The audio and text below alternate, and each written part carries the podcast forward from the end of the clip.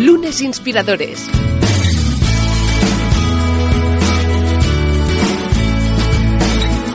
Con David Tomás y Edu Pascual. Bienvenidos a Lunes Inspiradores, hoy en un nuevo programa donde nos acompaña un invitado del que teníamos muchas ganas, que está ocupadísimo y que por fin hoy ha encontrado eh, un pequeño hueco para venir aquí a charlar con nosotros, cosa que le agradecemos infinito. ¿Por qué? Porque hoy podemos aprender muy mucho de alguien que sabe sobre emprender. David Tomás, ¿qué tal? Bienvenido. Pues muy bien, oye, como siempre, aquí tenemos... Ah, hoy contento y emocionado, ¿eh? Claro que sí, nos ha costado aquí un año convencer a nuestro invitado, pero al final le tenemos con nosotros. Bueno, no hay como, evidentemente, pues ponerlo lo, mejor posible, pues evidentemente, para que hoy Carlos Blanco nos acompañe. ¿Qué tal, Carlos? Bienvenido. Muy buenas, pues aquí estamos para aguantar a David un rato después de tanto tiempo insistiendo en que, viniera. Exacto, le he mandado WhatsApps, SMS, vamos, de... No, no, y es más, le has insistido sin contarle un poco a que venía. O sea, él viene a ciegas hoy. Bueno, pues lo iremos descubriendo. ¿eh? Estos lunes inspiradores. Y lo que haremos antes de, empezar un poco, pues, a descubrirte a ti, a descubrirte a todos los eh, oyentes ya en esta tercera temporada del programa, es eh, pues que nos contestes a la pregunta de, este espacio. ¿Qué es para ti un lunes? ¿Qué supone para ti el primer día de la semana? Bueno, pues para mí el lunes, eh, sobre todo el lunes por la mañana, supone mirar todas las clasificaciones y estadísticas de los partidos de fútbol del fin de semana anterior, tanto en primera división, segunda, segunda B, tercera, o sea, eh, una o dos horitas de la mañana las dedico para, para mirar cosas de fútbol. Soy muy futbolero, mi hijo es futbolista profesional y trato de no ponerme reuniones lunes por la mañana, salvo que sea imposible, que por desgracia últimamente ocurre bastante. Y si no, trato de que la primera reunión de lunes por la mañana sea lo más tarde posible. me cuesta arrancar la moto realmente. El lunes es el único día que me cuesta arrancar y, procuro no poner reuniones antes de las 11 para tener tiempo de desayunar y darme una hora leyendo prensa tranquilamente. O sea, las primeras horas del lunes te, te sirven para oxigenarte por lo que te depara el resto de la semana. Evidentemente. Oye, pues es muy buena. Esta, sí que es nueva, ¿eh? Exacto. Esta no, Nos la, han dicho nunca. Mira que hemos tenido definiciones de lunes, pero esta es buena, ¿eh? Sí, señor. Todo el mundo habla y se dirige siempre, pues un poco, prepara un poco lo que me espera, lo que... Pues yo lo hago eso el domingo por la, por la noche. O sea, el domingo por la noche es cuando analizo la semana, analizo qué tengo, planifico cosas lo hago el domingo en torno a las 8 o antes o después de cenar y el lunes por la mañana en cambio arranco eh, estadístico futbolero y, lo hago eso, eso que hace mucha gente el lunes, yo lo hago el domingo noche. Vas, arrancas tranquilo, pero es verdad, fíjate que esto sí nos lo han dicho varias personas de éxito, ¿no? Cuando miramos un patrón de emprendedores, de emprendedoras, varios nos decís lo mismo, ¿no? Al final el, el domingo es el momento de preparar la semana, ¿no? Es ir un día antes de lo que, de lo que es la acción.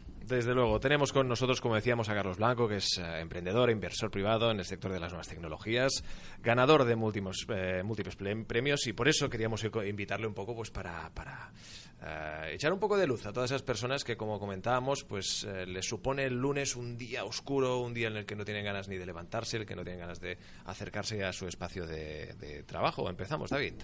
Pues sí, a mí, Carlos, me gustaría que nos cuentes nada en dos minutos un poco tu trayectoria profesional, cómo empezaste, ¿no? que creo que hay alguna anécdota divertida.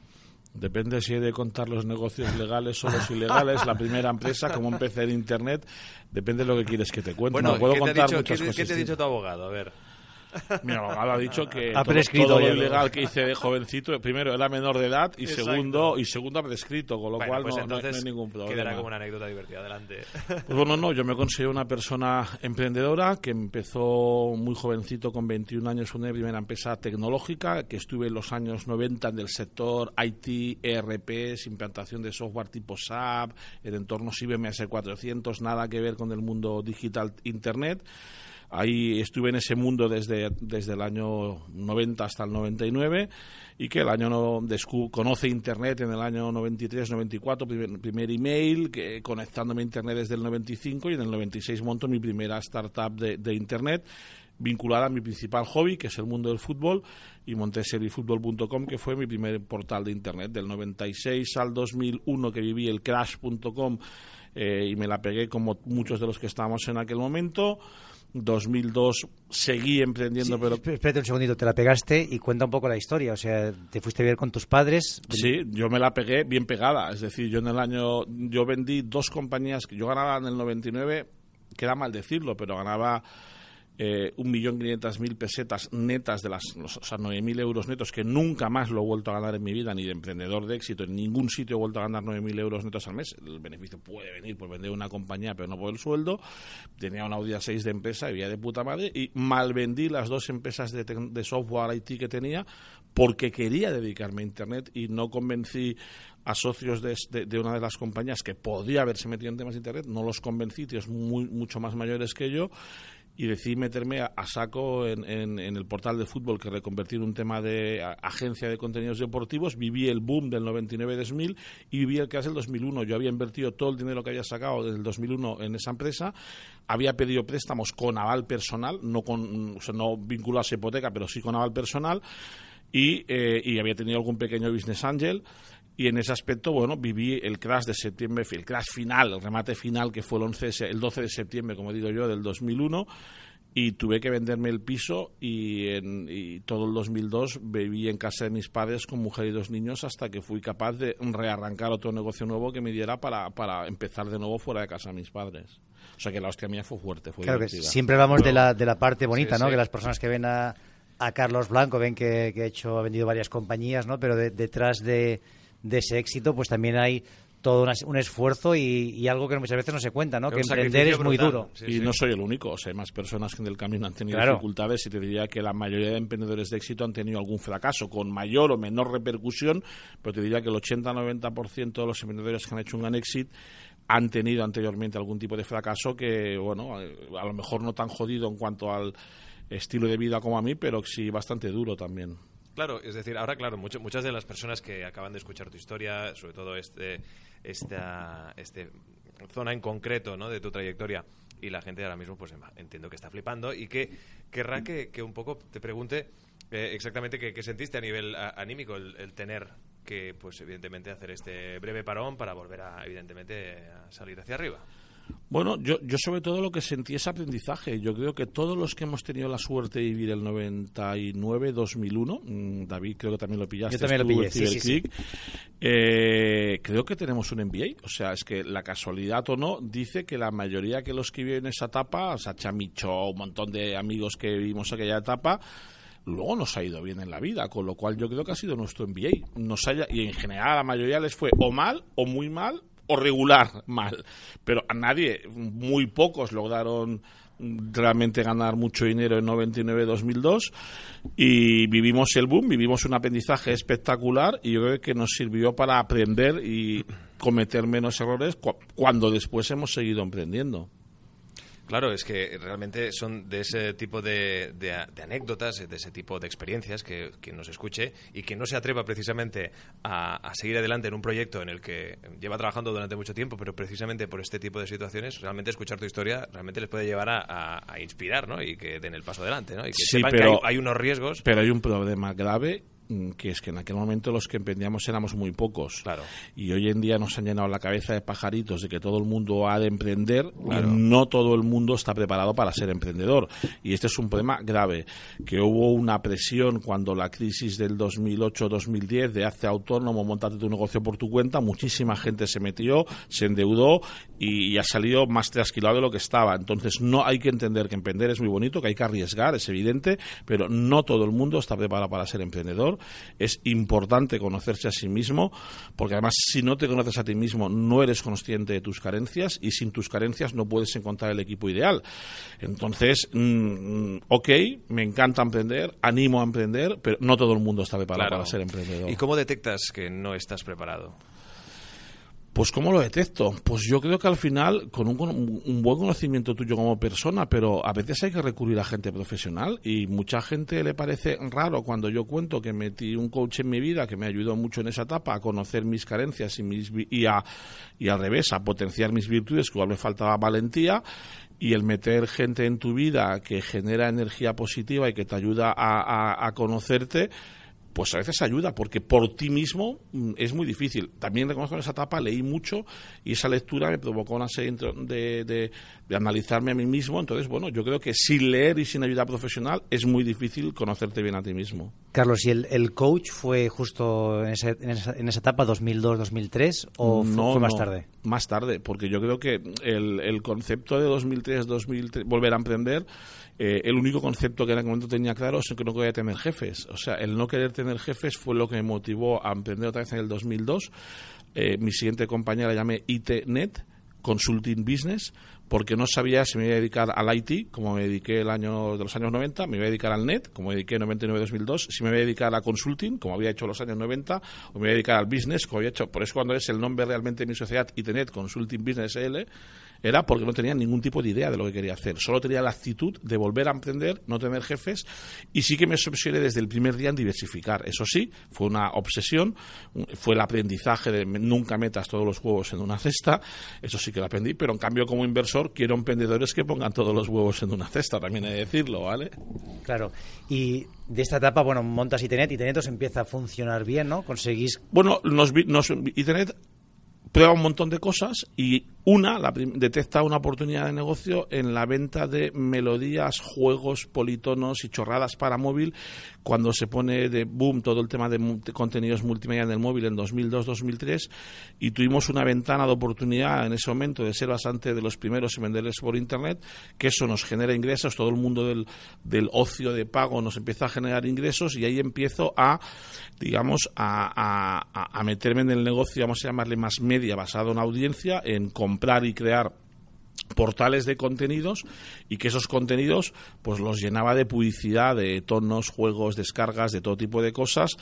Y, eso fue un poco el, el, embrión de lo que fue luego Grupo Internet, que fue una red de, de, portales de, de, temas de ocio y entretenimiento principalmente, donde empecé ya en 2004, primero en juegos para niños, luego empecé en juegos para mayores y al final eso acabó derivando en detectar la oportunidad de negocio que años después me hizo crear una compañía de social games y ganarme muy bien la vida con ella. Que, que fue... Mm, Acamon. Acamon ¿no? inicialmente se llamaba Minijuegos, si no recuerdo mal. Mundijuegos. Perdón, Mundijuegos, eso, Minijuegos era la competencia, exacto. No, Mundijuegos era juegos multijugador y minijuegos era casual games, era juego monojugador. De hecho, minijuegos era, y la gente nunca se enteró, mi principal partner de captación de tráfico y clientes para, para el negocio de Acamon posteriormente.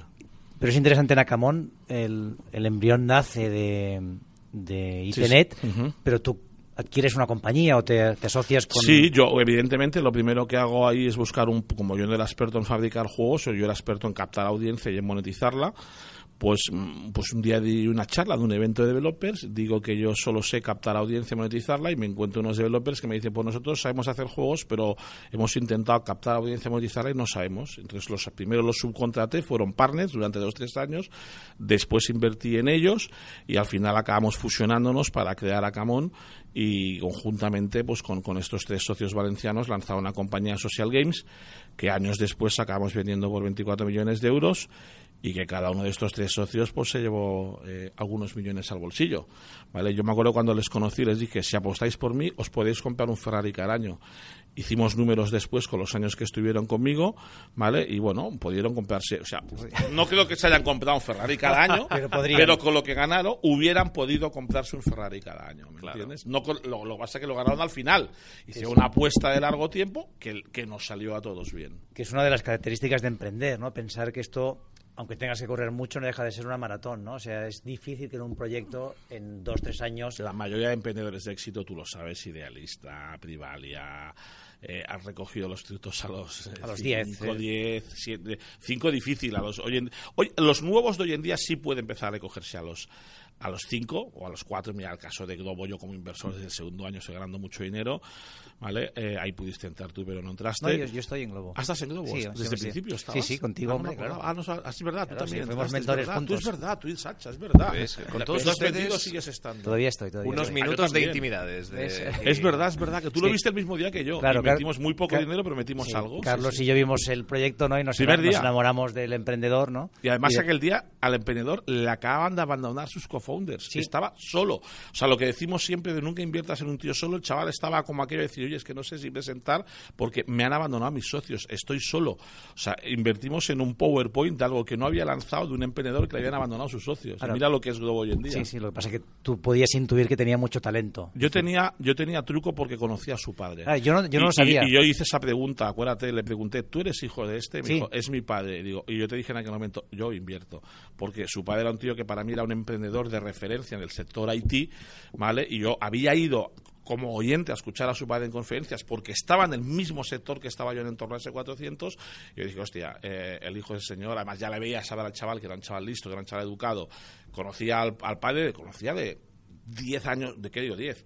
de 15 años atrás, que no sé nada del padre, pero claro, Oscar Pierre el padre se llama Oscar Pierre también, no es un nombre fácil de olvidar. cabos. Claro, desde luego. Y además entramos dentro de la fase un poco como el Carlos Blanco inversor, ¿no? Es decir, entiendo que también el hecho de, acertar o no en las inversiones también se trata un poco del, del ensayo-error, ¿no? Al final de, ir, de ir probando, pero entiendo que se te ha ido afinando este olfato. Al final, ¿qué, ves en un proyecto cuando sabes que puedes, independientemente de que conozcas al padre del impulsor del proyecto, pero que, que debe tener un proyecto para que tú inviertas en él?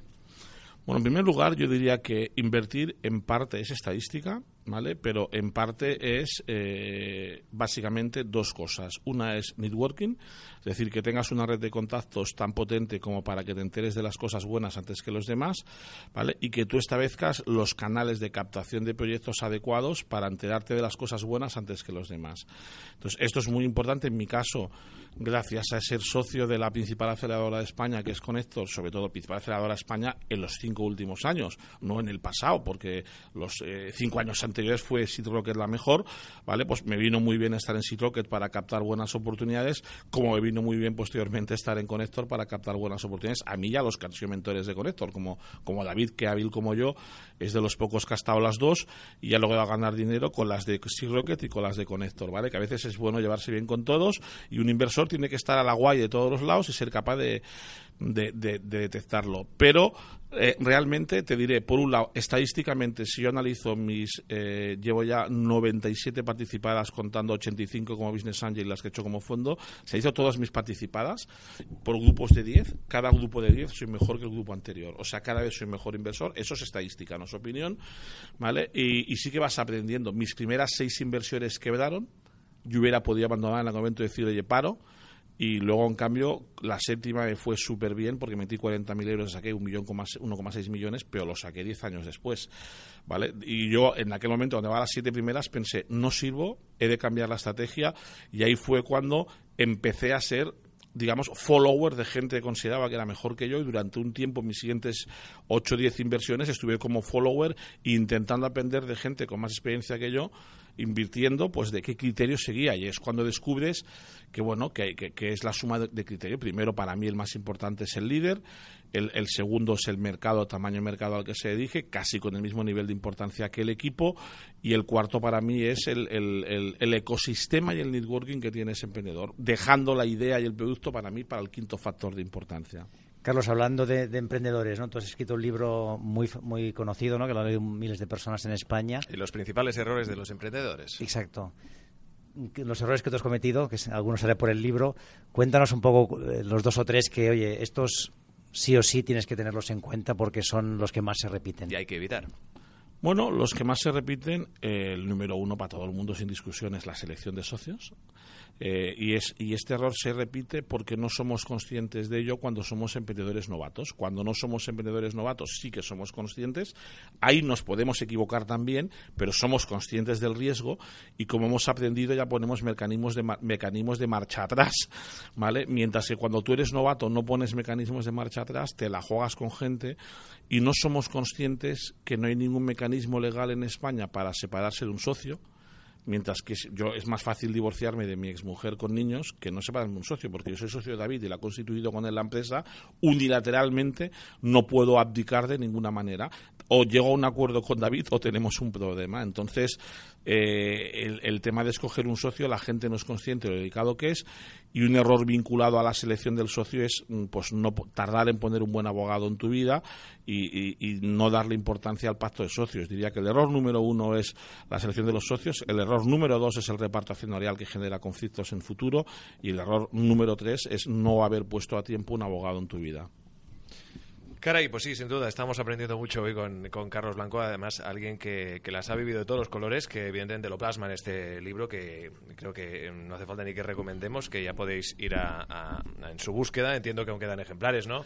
Sí, sí, sigue haciendo de vez en cuando Planeta alguna edición nueva, vamos por la cuarta o la quinta y para mí el libro ha sido un fracaso en ventas porque hemos vendido 4 o 5 mil libros, pero bueno, era 4 o 5 veces la previsión de Planeta, con lo cual... Sí, exacto, si vendes 4 o 5 ya ha superado su expectativa, ¿no? A partir de 1000, 2000 libros ellos ya están contentos. No, no, ellos tienen expectativa de 1000 y yo, claro, a mí yo, me, yo cuando vi que Belén Esteban, que sacó un poco antes que yo, vendió 100.000 libros, digo, bueno, pues un libro así tan interesante como este, lo van a comprar pues mínimo 10 o 20.000, ¿vale? Y luego descubres que no, que, que Belén Esteban es más importante que emprender en España. Claro, el tema de empresa no se valora igual. Oye, y de, de Acamon, ¿no? Que es ahora mismo el mayor éxito que has tenido, aunque seguramente en el futuro vamos a ver unos cuantos más. ¿Qué cambiarías? ¿Harías algo distinto de, lo, de la historia? una compañía ya que he fundado que ya vale más que lo que vendía Camón. O sea, que en ese ah, aspecto mm, yo creo que lo superaré con creces bastante. ¿Qué cambiarías de, de En todo el proceso, porque tuviste altos y bajos, ¿no? Yo recuerdo conversaciones contigo, ¿no? En la que había tensiones con los inversores, con posibles compradores. Bueno, cambiaría que fue mi primer pacto de socios complejo y quizá no tenía el conocimiento suficiente de pacto de socios. Cambia, evidentemente, si ahora empezara en ese momento eh, sería, digamos, mucho más eh, contundente negociando cosas del pacto de socios no dejaría del pacto de socios cosas abiertas a puntos suspensivos casi como el que dice, ¿vale? Porque por ahí en el proceso pues tuve, tuve conflictos y tampoco daría todo el control de la gestión a un CEO que yo ficho a posteriori. Es decir, otro fallo que yo consideré que hice es no haber dado, o sea, haber dado todo el control de la gestión, de la contratación, de la estrategia a, a un CEO de fuera y ese fue un error. Yo me acuerdo que mm, tuve la opción de, y, lo aceptaba, de tener a Sacha Micho como número dos, como director, casi director general, director de operaciones, que para mí la combinación del que fue el CEO más Sacha hubiera sido espectacular. Un tío buenísimo vendiendo y en eventos y inversores y un tío buenísimo gestionando el, día a día. Pues no fui capaz de convencer al, CEO para que fichara a esa persona por número dos. Apostó por una persona número dos que era de su confianza, que fue un fracaso rotundo. Y, y, digamos, por desgracia, Acamón creció menos de lo que estaba previsto. O sea, eh, Acamón se vendió que un 85% de los ingresos venían de juegos del pasado y solo un 15% de los juegos que hayamos construido los cuatro años anteriores con un super equipazo. Entonces, al final, fue complejo. Y luego la prueba es que los fundadores nos fuimos de la compañía y Acamón empezó a bajar, bajar, bajar. Y hace muy poco que el que nos compró a nosotros por 24 millones ha sido adquirido por 5 millones, lo cual, y el actual Acamón está teniendo un EBITDA anual eh, casi cinco veces inferior al que teníamos cuando los fundadores estábamos en la compañía, con lo cual a veces hay mm, eh, compradores de empresas que piensan que tienen que tener eh, solo a gestores en las compañías y en las compañías hay que tener ADN emprendedor siempre y aunque hagas una adquisición seguir manteniendo parte del ADN emprendedor dentro de la compañía. Y mirando un poco al futuro, Carlos, has arrancado muchas iniciativas, ¿no? Ahora entiendo que tu foco es encomenda. ¿Y Mi foco ahora está a partes iguales eh, encomienda y núcleo. En tiempo me dedicaré igual un 55-60% del tiempo a, invertir y ver startups, ¿vale? Pero dedico un tiempo importante a, a núcleo Venture Builder, desde donde digamos, continúo manteniendo mi gorro emprendedor. Desde ahí hemos creado varias startups. La que va mejor es Hostfy, que va como un cohete, va espectacularmente bien. Esta es la que vale más de 24 millones, ¿no? Bueno, yo estoy convencido que Hostfy eh, en el primer semestre del año que viene hará una ronda digamos, mm, muy superior, muy superior, a, pero una ronda facturando y con casi de equiven, o sea, con una compañía que es una máquina de facturar, o sea, es un negocio donde si analizamos los costes de captación de cliente y el ingreso que le generamos, que generamos por cliente, es un negocio espectacularmente bueno en un mercado muy grande, muy nada digitalizado y con unos competidores que ofrecen lo casi lo mismo eh, cinco veces más caro, con lo cual a veces hay muchas oportunidades en negocios tradicionales no digitalizados y a veces hay demasiados emprendedores inventando cosas raras cuando todavía quedan un montón de negocios tradicionales pendientes de digitalizar. Entonces, eh, va muy bien. Él por fin ha encontrado un, canal muy bueno de adquisición, creciendo muchísimo en métricas y ahora que se ha reconvertido en un marketplace de servicios, una especie de globo pero de servicios, las métricas de retención son espectaculares. O sea, 18 meses después, pues un 20-25% de los clientes sigue haciendo tres pedidos al mes. O sea, ahora es cuando hemos visto ya cómo funciona bien ese negocio, pero ahí somos inventores, no es más difícil. Y luego hemos lanzado una tercera startup que también empieza a oler muy bien, que es Finteca. hemos lanzado en el camino dos más que no han ido bien, una que la matamos y una que la estamos reinventando. Y bueno, cuando tú creas negocios, unos van bien, otros, van, otros no van bien, y hay que entender que siempre es el riesgo. ¿Hay espacio, Carlos, todavía para incubadoras, para venture builders? ¿Cómo ves el mercado? ¿Crees que, hay espacio suficiente? Tú eres un poco crítico con todas las iniciativas. Yo soy crítico con las con digamos soy crítico a veces con las aceleradoras públicas, ¿vale? Y digamos y lo que digo no es un tema de ser crítico porque no soy crítico, sencillamente constato datos constato datos de que el concepto de incubación corporativa no existe porque en ningún país del mundo nadie ha sabido hacerlo y en España, por lo que sea, gusta en demasía eh, que el corporate intenta construir la startup en lugar de asociarse con la startup, investir, invertir en la startup o comprar a la startup. Y aquí en España tendemos a gastarnos millones, pero ya desde Prisa, continuando por Godó, siguiendo por Otusa, no sé, mogollones de compañías que intentan montar sus incubadoras corporativas y una detrás de otro pasaba en el 2000, 2005, 2010, 2015, hoy en día pasa siempre, sigue siendo fracaso. No ha nacido ni una sola startup dentro de un entorno corporativo y en cambio las corporaciones invierten millones en intentar crear startups cuando se equivocan. Los alemanes, los ingleses, los americanos lo que hacen es crear aceleradoras corporativas, invierten en startups y adquieren startups y se relacionan con startups.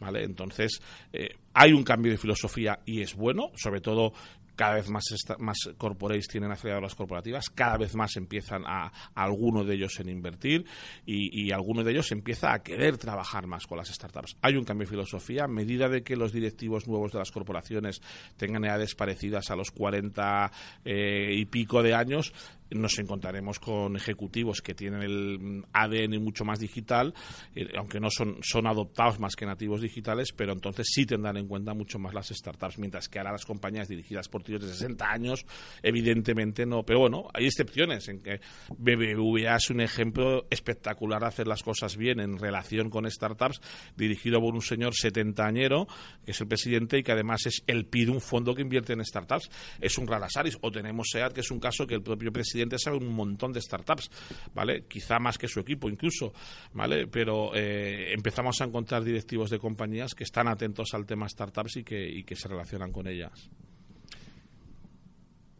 Pues la verdad es que es un ejemplo muy muy muy relevante el hecho de que evidentemente todos estos ah, directivos de estas compañías, tú decías, con, con 70 años, es un rara avis sin duda, ¿no? Son gente que ha sabido actualizarse, no todo el mundo, no todos los profesionales y ahí es algo que ya no depende de la edad, ¿no? Siempre tenemos en cuenta que quizás si es alguien mayor, bastante mayor de edad, tiene que estar como desactualizado. en este caso me explicaban de que Francisco González, con 55 años, no hablaba inglés no habla bien inglés y con 72 años habla bien inglés.